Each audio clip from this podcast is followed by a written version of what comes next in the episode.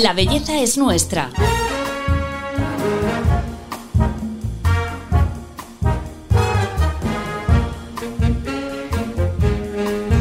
Un podcast de Telva.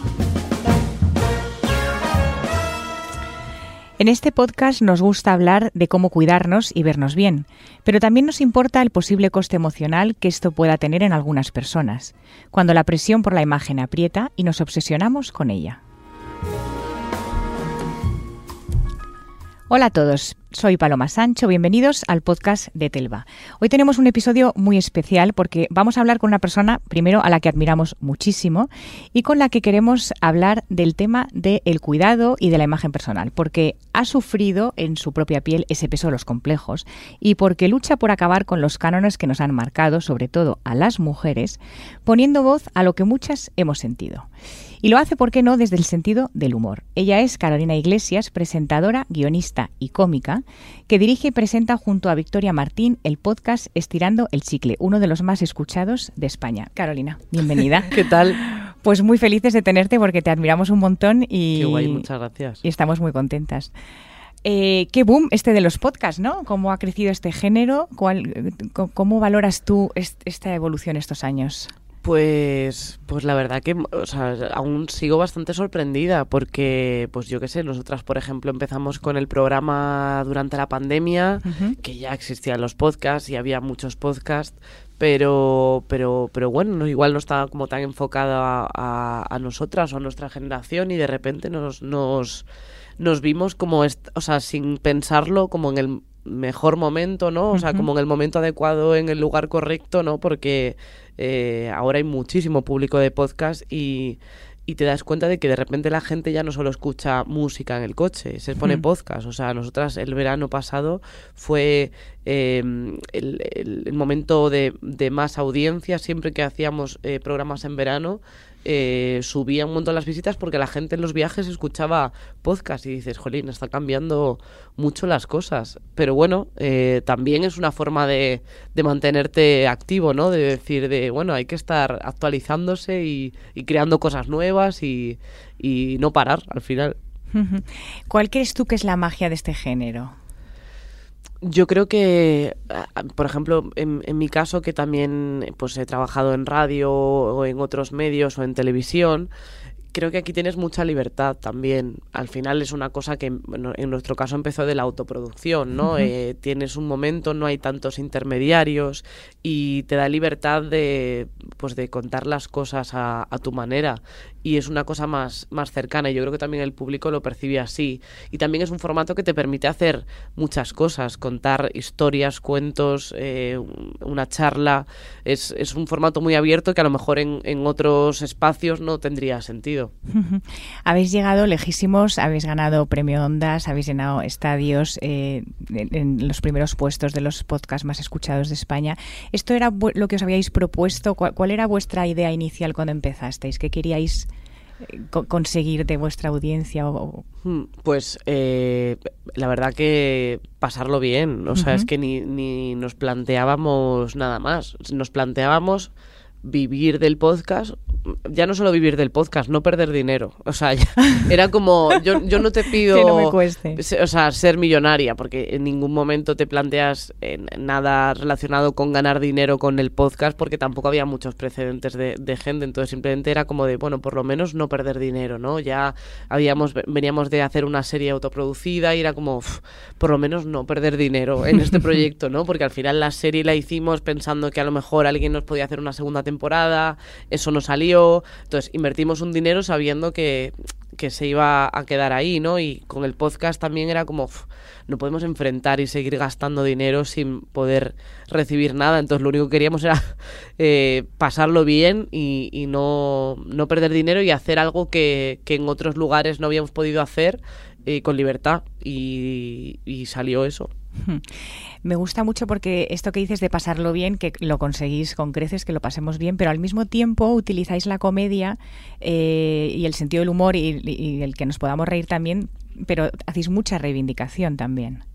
Sí, yo creo que es al final, bueno, eh, también nos pasaba que ni éramos conscientes de, de la gente que nos escuchaba, pero, pero era como es, es que era como estar de, de cañas en, en un bar. Entonces tú en un bar te quejas con tus amigas de las cosas. Entonces ni te planteabas, yo qué sé, me voy a abanderar de esto y de repente voy a hacer tal. No, simplemente como estoy con mi amiga quejándome de cosas que me parecen mal, pues me quejo, me quejo con humor porque pues porque es la forma que tenemos de enfrentar la vida y, y de repente te das cuenta de que, pues yo qué sé, más gente está de acuerdo contigo o, o también te, te sana mucho comentar cosas que te molestan o que te han afectado o, o que no te gustan y ver que a la otra persona también le ha pasado lo mismo, ¿no? Y como que encuentras muchos puntos comunes tanto con mi compi Victoria como Mm. con las invitadas que venían, ¿no? Que de repente decías, jolín, venimos de sitios muy diferentes y la vida nos ha tratado mal en momentos muy parecidos o hemos vivido injusticias similares, ¿no? Que al final no las mujeres no tenemos tantas diferencias, aunque aparentemente podamos ser muy diferentes. Hmm. Sí, pero al final, eh, digamos que mucha gente, claro, se ha visto reflejada en lo que vosotras estabais comentando. eh, y eso antes no se hablaba tanto. Ya. eh, O sea, esos Ya. temas, no sé, ¿qué, qué, qué- Ya, qué es- pasaba? Yo- es que yo, yo creo que mi- nuestro. O sea, una cosa buena que teníamos es que ni, ni nos planteábamos. O sea, no empezamos a decirlo como de vamos Mm. a decirlo que no lo dice nadie. Sino como. Es que en realidad eso lo hablábamos, pero no delante de un micrófono. Y lo hablan. O sea, esto es una cosa que, que las mujeres lo hablan. Sí. pero no lo habían hablado tanto a lo mejor delante de un micrófono, o no habían tenido, o a lo mejor habían tenido muchos filtros que no les habían dejado decir estas cosas, Mm. pero al final te das cuenta de que de que todas lo pensábamos, ¿no? Mu- muchas cosas, ¿no? De, pues yo qué sé, pues complejos o, Claro. o injusticias laborales o desigualdades. Al final cualquier persona ha, ha vivido algo parecido. Y dices, jolín, pues es que teníamos que haberlo hablado antes, o sea, todas, ¿no? Y decir, pero si es que estamos todas en lo mismo. Claro, por eso me, me llama la atención eh, ver cómo es hasta vuestra generación que no se han sacado estos temas hablados de esta manera, ¿no? O sea, que habéis sido pioneras, eh, tú y, y varias, en este sentido, ¿no?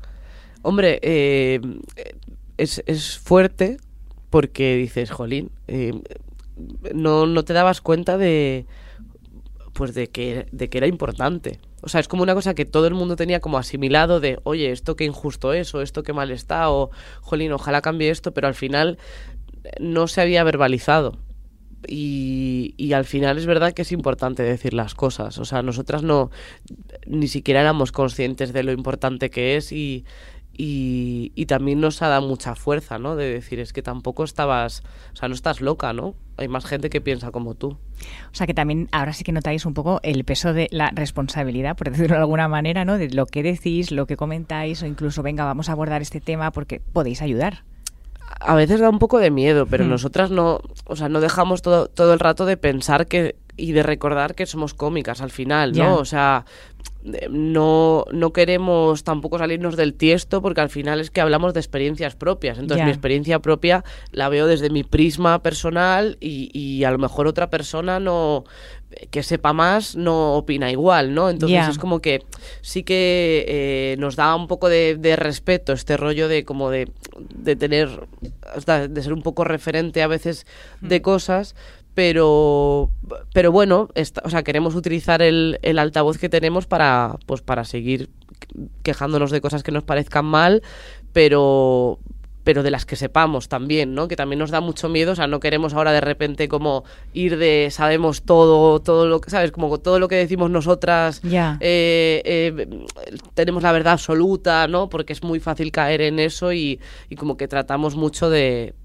de, de no ponernos a dar lecciones a la gente porque al final tampoco, si es que somos tontísimas, si lo decimos, si lo decimos todo el rato, si es que tampoco sabemos, o sea, vivimos experiencias, las contamos, pero no.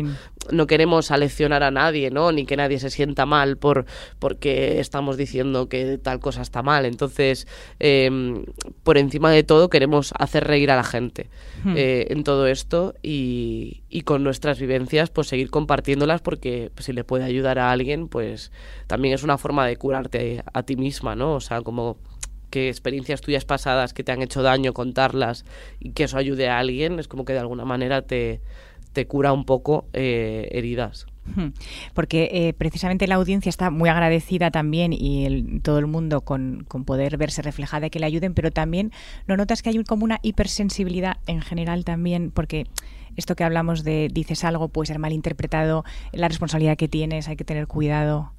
Sí, claro, o sea, eh, es un momento muy complicado también de, o sea, de, pues que al final sacar las cosas de contexto, por ejemplo, eh, es complicado. Por ejemplo, nosotras cada vez que viene eh, una invitada, siempre protegemos a todas las invitadas muchísimo en el sentido de, pues yo qué sé, a lo mejor es que al final es una charla de una hora y en una hora, cuando tú estás hablando sin un guion, puedes expresarte mal al decir cosas. Entonces, por ejemplo, sí que nosotras, si vemos algo que dice la invitada que, que creemos que le puede perjudicar, lo quitamos.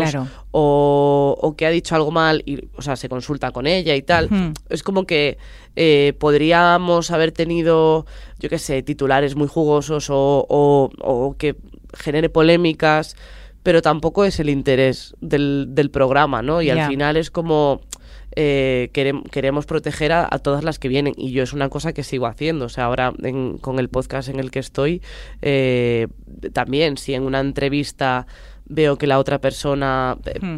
puede, puede quedar mal con algo que ha dicho, pues, pues la, intento proteger porque...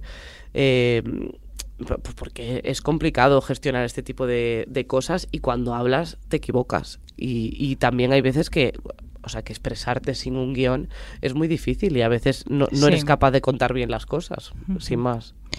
Eh, comedia hecha por mujeres, también habéis, eh, bueno, ahora hay muchísimas, pero habéis también como abierto el camino y, sois referente también para muchas. Eh, ¿Hay una comedia, qué diferencias hay entre la comedia hecha por mujeres y la que hacen los hombres? Yo creo que, no hay más diferencias que a lo mejor los temas, ¿no? A veces el contar las, las vivencias personales son diferentes puntos de vista. O sea, no, mm. no creo que no se puede decir de yo solo me río con hombres o yo solo me río con mujeres. Es absurdo. Y hay gente que lo dice. O sea, y tengo muchas compañeras cómicas que han actuado en muchos bares eh, hace 10, 15 años y los dueños de los bares decían, no, yo es que a cómicas es que no me hacen gracia. Es, es absurdo decir eso. Pero, pero son puntos de vista, ¿no? No que las cómicas en sí tengan un único punto de vista, ¿no? Pero al final lo ves desde otra perspectiva.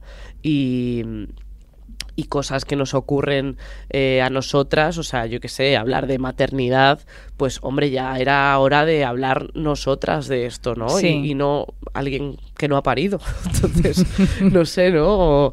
este tipo de cosas que, que, sí que, que, al final eh, no hay más diferencia que, que la, los puntos de vista. Sí, o por ejemplo, pues eso de, nuestra propia imagen, de nuestros complejos, empatizas más si te lo está contando una mujer que lo vive como tú, que no... Hombre, y que te mm. hablen de la regla desde, desde un punto de vista de tener la regla y no de, es que mi novia cuando tiene la regla se pone no sé qué, y es como, es que además eh, ni siquiera, además es que la gente que tiene la regla dice, pero vamos a ver, si cuando estás mal casi es antes de tener la regla, o sea, ni siquiera estás hablando técnicamente bien, ¿sabes? Entonces, eh, no sé, como que hay más matices en todo esto de, yo qué sé, pues por ejemplo de la regla. Nosotras habíamos hecho un programa solo dedicado a la regla y, y, yo no me imaginaba hacer, o sea, hace unos años no me imaginaba hacer un programa de una hora hablando de la regla pero ya luego ya cuando encima llegaba Enar Álvarez, que, que una persona fina no es, y, entonces como que ya al final del programa, o sea, empezábamos como hablando, tal, contando anécdotas, pero ya al final era un despiporre y una guarrada, pero a la vez diciendo, jolín, o sea, es, esto es, igual es muy asqueroso y pido disculpas a, a, a las personas que están escuchando esto, pero yo, por ejemplo, no, yo yo no sabía que cuando tenías la regla eh, te cagabas por la pata abajo, ¿vale? o sea, yo pensaba que era yo. Y yo decía, jo, pues será yo que, yo que estoy mal. Claro, hasta que de repente lo contrastas con gente y dices, ah, que a ti también te pasa. Digo, pero vamos a ver. O sea, que son como tonterías que dices, es que si no me la dice nadie, me pienso que tengo un virus intestinal, ¿sabes? Entonces, como, como que fue bastante, bastante bonito hablar de, de, de, estas cosas, ¿no? Y sí que siento que, que hay más libertad para, para hablar de los de cualquier tema. Sí. Y por ejemplo, esta sensación de libertad o de no tener temas tabús aplicados a la imagen de las mujeres, o sea, a cómo nos cuidamos, a que si una estría, que si no sé qué, que si tengo una talla 50 o tengo una 34, da igual. Eh, ¿Crees que también ha cambiado? Yo creo que est estamos avanzando muchísimo en este sentido, pero como sociedad, o sea, Mm. eh, también los, los, los cánones de belleza ya, ya no ya no hay un canon de belleza único, ¿no? O sea, como que siento que es una cosa eh, más diferente, también, eh, pues incluso en las ficciones ves más diversidad de, de cuerpos y eso también yo creo que también te afecta positivamente, ¿no? Al final, Mm. pues yo qué sé, yo yo crecí admirando a Britney Spears, que, que siempre iba con el ombligo al aire, y yo decía, jolín, es que a mí el ombligo al aire no me queda igual que a esta mujer, ¿no? Y como que te vienen, o sea, te llegan muchos mensajes externos, el mundo también te dice eh, que la talla que tienes no, no es la normal, y, y es como que el mundo te va diciendo como el lugar en, en el que estás, ¿no? Y creo que ahora eh, la cosa va cambiando poco a poco, creo que queda mucho trabajo y, y que tampoco se puede, o sea, los complejos que tenemos eh, las mujeres tampoco se pueden solucionar en, en un minuto, ¿no? Y, y- pero, pero sí que creo que, que cada vez tenemos como más herramientas y, y que hay un poco más de diversidad en este sentido. Sí, porque a veces yo mm, me, me- me pregunto si es algo que está en las campañas de marketing de las marcas y cuándo llega realmente a la gente, ¿no? Esto, pues lo que tú dices, que un complejo no se soluciona por ver en una marquesina a lo mejor pues una campaña en la que hay eh, diversidad de todo. O sea, tiene que estar eso, pero, pero me- no sé cuándo llega realmente a la calle. Ya, es que, eh, o, o sea, yo por ejemplo, eh, yo tuve mucho rechazo, es una tontería, pero como yo, como para rebelarme entre comillas contra el sistema, era como de yo no me echo crema en la cara, ¿vale? Yo no me echo crema porque paso de todo, no Muy sé mal. qué. Claro, fatal, porque en realidad es como de... Pero porque yo lo que percibía de los anuncios Sí. era como de échate crema para estar más joven y no sé qué y no sé cuánto. Y era como de no entiendo este mensaje, no me parece bien y tal. Y es como de no, échate crema para tener la, la cara hidratada y que y no sufrir porque luego te duele la piel. Te tira, te claro, tira. te tira y se te, y se te pone mal. Entonces es como si se hubiera enfocado de una manera Ya, ya. Eh, porque a mí me producía como mucho rechazo, ¿no? De no, no quiero hacer lo que, lo que se tiene que asociar conmigo, ¿no? De no quiero ponerme cremas, no quiero eh, llevar maquillaje. Y son tonterías, pero porque yo lo asociaba a, no, claro, esto es como para encajar en el canon y no quiero hacerlo y tal. Pero si se me hubiera dicho que, que era porque me viene bien, o sea, como es una cosa que por salud, salud, en la piel, sí. eh, está bien. Entonces, si se hubiera enfocado de otra manera, eh, me habría echado crema antes, aunque tengo un cutis increíble, la verdad, no me gusta presumir.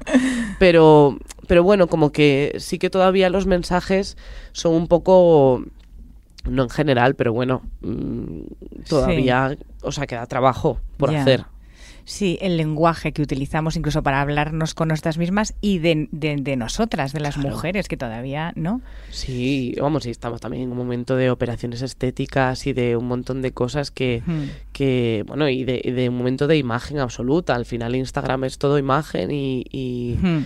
y aparentar de alguna manera. Entonces estamos recibiendo estímulos constantes de, de, de- de felicidad, de, de postura, de, de estar eh, bien todo el rato y, y ese bienestar también es, es físico, ¿no? Y yo creo que mm, no, o sea, no es realista eh, eso. Incluso también es como que una misma persona, o sea, el- yo qué sé, pues eso, el efecto del maquillaje, el efecto de la luz, el efecto de muchísimas cosas que, que, que tú te maquillas, te ponen una buena iluminación, eh, has dormido ocho horas ese día y tienes una cara estupenda y otro día tienes una cara horrorosa y eres la misma persona. Y no pasa nada, ¿no? Pero como solo vemos la parte de una persona que, pues eso, que está más producida, que tiene el pelo genial, que le da la luz, el aire, no sé qué, y, está perfecta, Hmm. piensas que eso es la realidad todo el rato y es como no. Hmm. A mí me, me gusta siempre compartir las dos cosas en mis redes, ¿no? ya. Eh, porque al final, si no, sí que se crean complejos absurdos, ¿no? De, joder, mira, esta ya, pero es que yo, o sea, hasta, hasta que me maquillan yo estoy en chándal en mi casa con un moño, ¿sabes? O sea que... Sí, y un día tengo la tripa inflada, otro día Claro. no, otro sí. Pero, y, y, luego, por ejemplo, con las tallas también, para mí siempre ha sido muchísimo complejo. Eh, porque yo, o sea, yo eh, siempre he sido como una niña gorda de toda la vida y, y yo no sabía que era, que era gorda. Yo de pequeña iba a mi bola en chándal, con unas mallas, me daba igual. Pero una niña gorda, feliz. Y como con seis o siete años tuve un profesor que nos enseñó las comparaciones en Mm, clases. Sí. y, y entonces nos puso de ejemplo, me sacó a mí y a una compañera que era muy, muy, muy delgada. Y, y entonces dijo, mira, Carolina está más gorda que la otra chica y yo, ¿eh? Entonces como que ni siquiera me había parado a pensar que que yo estaba gorda o que y la clase claro se empezó a reír y no sé qué y como que ahí me como que fui consciente de la visión que tenía el mundo sobre mí no y, y sí que siempre me ha complejado mucho y, y es muy peligroso realmente ahora lo pienso y digo jolín es es súper peligroso eh, lo que te puede afectar luego a tu relación con la comida no sé es, es muy Es complicado. salvaje ese comentario, o sea, es salvaje la, la anécdota. Sí, es muy, es muy heavy porque, porque es que eso, yo tenía 6, 7 años y ya des- y ahora tengo 29 y, y creo que estoy en el mejor momento en cuanto a la relación con mi cuerpo y demás, pero, pero eso no se te va, no se te va y yo, o sea, quiero decir, yo siempre digo, yo para el mundo soy gorda, soy gorda porque no tengo ropa para mí en muchos showrooms y cuando tengo que, o sea, tengo un estilista que es el mejor del mundo eh, porque, porque me tiene que decir con muchísima educación que, eh, que se ha paseado mil sitios y que Y a lo no. mejor eh, tenemos menos opciones. Y, y, y no pasa nada. Y yo lo entiendo, o sea, lo, lo asumo porque estoy, o sea, lo, lo recibo y tal, pero es fuerte. Y, y a lo mejor yo uso la talla pues 42 o, o 44, ¿no? Que, que yo sé que hay gente que, que es más, está más gorda que yo, o sea, Sí. so- soy consciente de- del cuerpo que tengo, pero el mundo eh, me dice que, que soy gorda. eh, co- con, las cosas que me encuentro y utilizo la talla XL o la XXL y yo yo no, no puedo ser eh, gorda yo para el mundo porque entonces también esos o sea digo jolín yo ahora estoy en un buen momento pero una chavala más joven que es que Claro. Que, sea como yo físicamente y, el mundo le diga esto, digo, es muy, muy complicado, pero sí que te...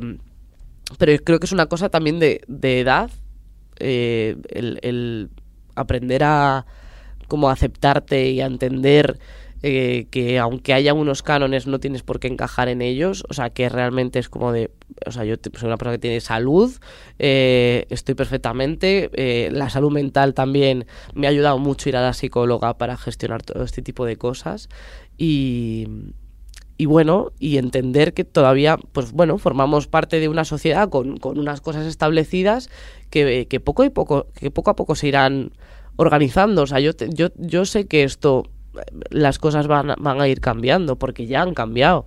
O sea, porque, porque antes era mucho más más terrible todo eso, ¿no? Incluso me acuerdo, pues eso, eh, a, pues a, a las Spice Girls, a todas mis ídolas de cuando era pequeña, las llamaban gordas en los titulares.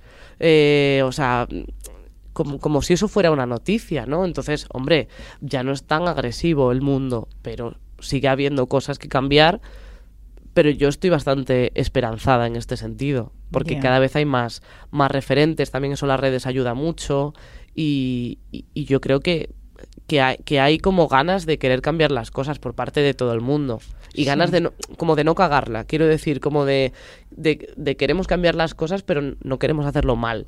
De hecho, hay un movimiento, nosotros hicimos un reportaje de, de gordofobia, que hay- es verdad que hay muchos perfiles ahora que vosotras también habéis entrevistado a... eh, creo- Amara, sí, croquetamente. croquetamente, y, y es verdad que, claro, tiene que cambiar eh, el mensaje, porque es verdad que eh, se juzga, ¿no? Ah, es que, claro, comerá un montón, o "Ah, es que no Claro. se cuida, ¿no? Nunca sabes lo que hay detrás, es como lo de la maternidad. Ah, no tiene hijos, bueno, pero es que a lo mejor lleva sufriendo Claro. 10 años eh, una peregrinación por clínicas de fertilidad, o sea, esto, ¿no? Es importante eh, no juzgar. Sí, total. Eh, y yo creo que también eso, o sea, como que, que la gente que juzga, por lo menos creo que ya no juzga tan libremente. Ya. O sea, que a lo mejor juzga de forma interna, Hmm. pero ya no tienen tanta valentía como para mostrar, para como decirlo públicamente, ¿no? Porque saben que en el fondo no está bien. Ya.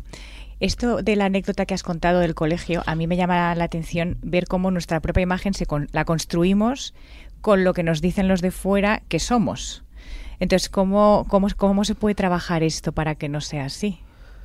Pues yo creo que... ¿Cómo lo has hecho tú? O sea, la, terapia ayuda, muchísimo. Eh, y, y, no te voy a no te voy a negar que por ejemplo eh, haberme encontrado a personas a parejas que me, que me han ayudado a, querer mi cuerpo, también eso me ha, me, ha, influido. Es como de, bueno, tienes que hacer el trabajo tú sola ya, pero hay veces que, que, igual que el mundo te dice eh, en algún momento que, que, estás gorda, también hay otras personas que te dicen... Mm, te quiero, o sea, en plan, da igual, o sea, no, no, es que no me importe que seas gorda, es como de, es que todo esto que estás viendo tú yo no lo veo, o sea, no veo cuál es el problema de tu cuerpo, me gusta cómo es, y eso también te, te, te ayuda a la, autoestima. Claro. Por mucho que tú la trabajes, eh, siempre un refuerzo positivo externo ayuda mucho, y, y eso pues viene un poco con lo de la, con el hacerte más mayor también, ¿no? En...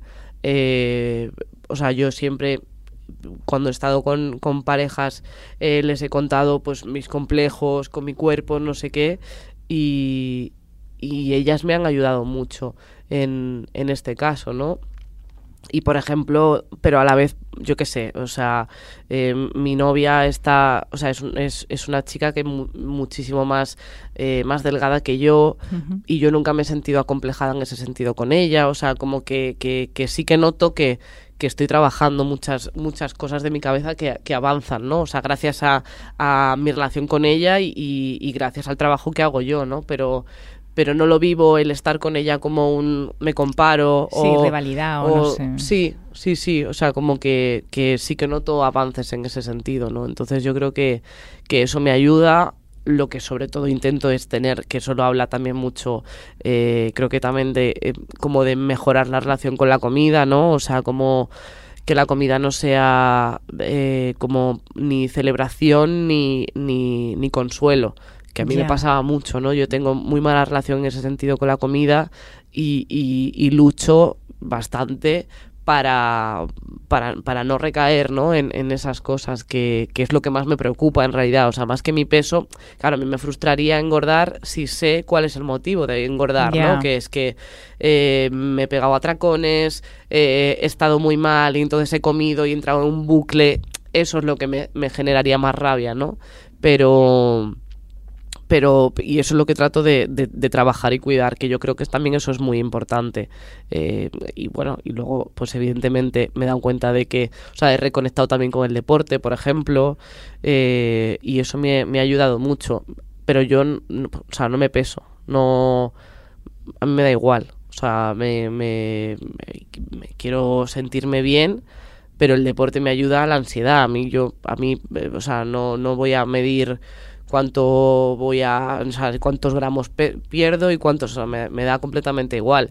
Eh, y porque no, no es mi objetivo, pero sí que, por ejemplo, con la, con la comida, sí que ahora es lo que estoy trabajando más. O sea, ahora que hemos parado con la vorágine de estirando el chicle, por ejemplo, eh, sí que he empezado como a cuidar un poco más mis hábitos de comida. No para hacer dieta ni nada, pero sí comer organizado y, comer equilibrado y, comer cuando toca y no comer porque estoy mal y no comer muchísimo porque estoy bien, o sea, como simplemente como la estabilidad en, la vida, ¿no? Que yo creo que es muy típico, pero es que ayuda mucho a la cabeza también, porque cuando comes desorganizado te afecta a la cabeza también. Ya, sí, es que al final eh, también es un poco eh, el mensaje, me gusta eso, ¿no? De dieta no para adelgazar, sino para aprender a comer bien y tener una relación sana con la comida, relación sana con el ejercicio.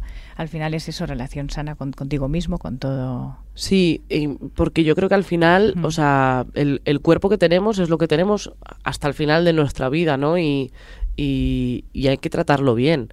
O sea, tratarlo bien, pues eso, hay que cuidar la cabeza y hay que cuidar el cuerpo, pero mm, va mucho más que a lo físico. O sea, y lo físico está, o sea, está muy relacionado con lo mental. Entonces, encontrar el equilibrio en todo esto es lo que te va a hacer estar bien. Hmm. Bueno, Carolina, para cerrar ya la entrevista y el Es que vaya episodio, chapa de- verdad, Paloma, es que- voy a aprovechar que estás aquí y con eh, esta cercanía que tienes con la gente que te escucha, te voy a pedir que digas cinco mensajes, eh, pues que darías eso a una amiga o a un amigo que está pasando un mal momento, que tiene complejos, que y para que aprenda a quererse a sí mismo. Vale.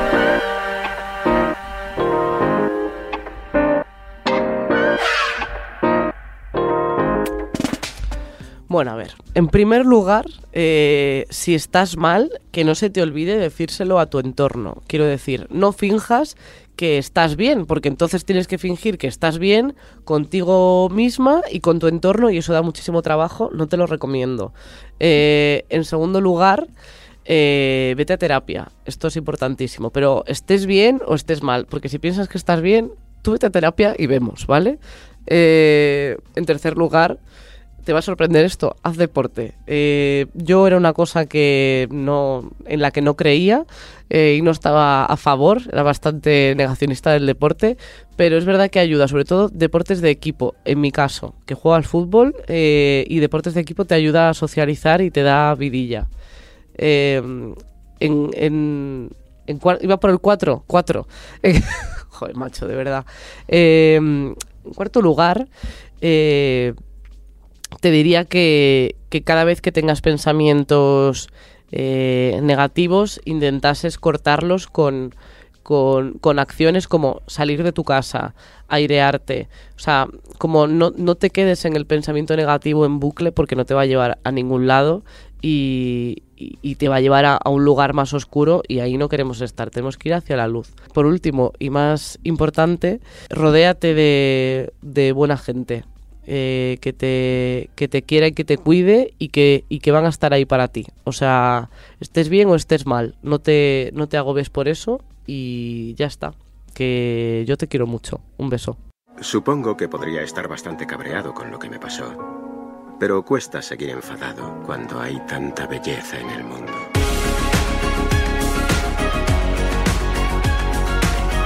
La belleza es nuestra. Un podcast de Telva.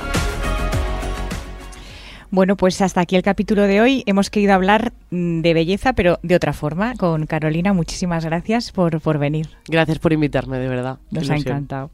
Y a todos vosotros, pues os agradecemos que nos escuchéis siempre y os esperamos en el próximo capítulo de La belleza es nuestra. Hasta pronto.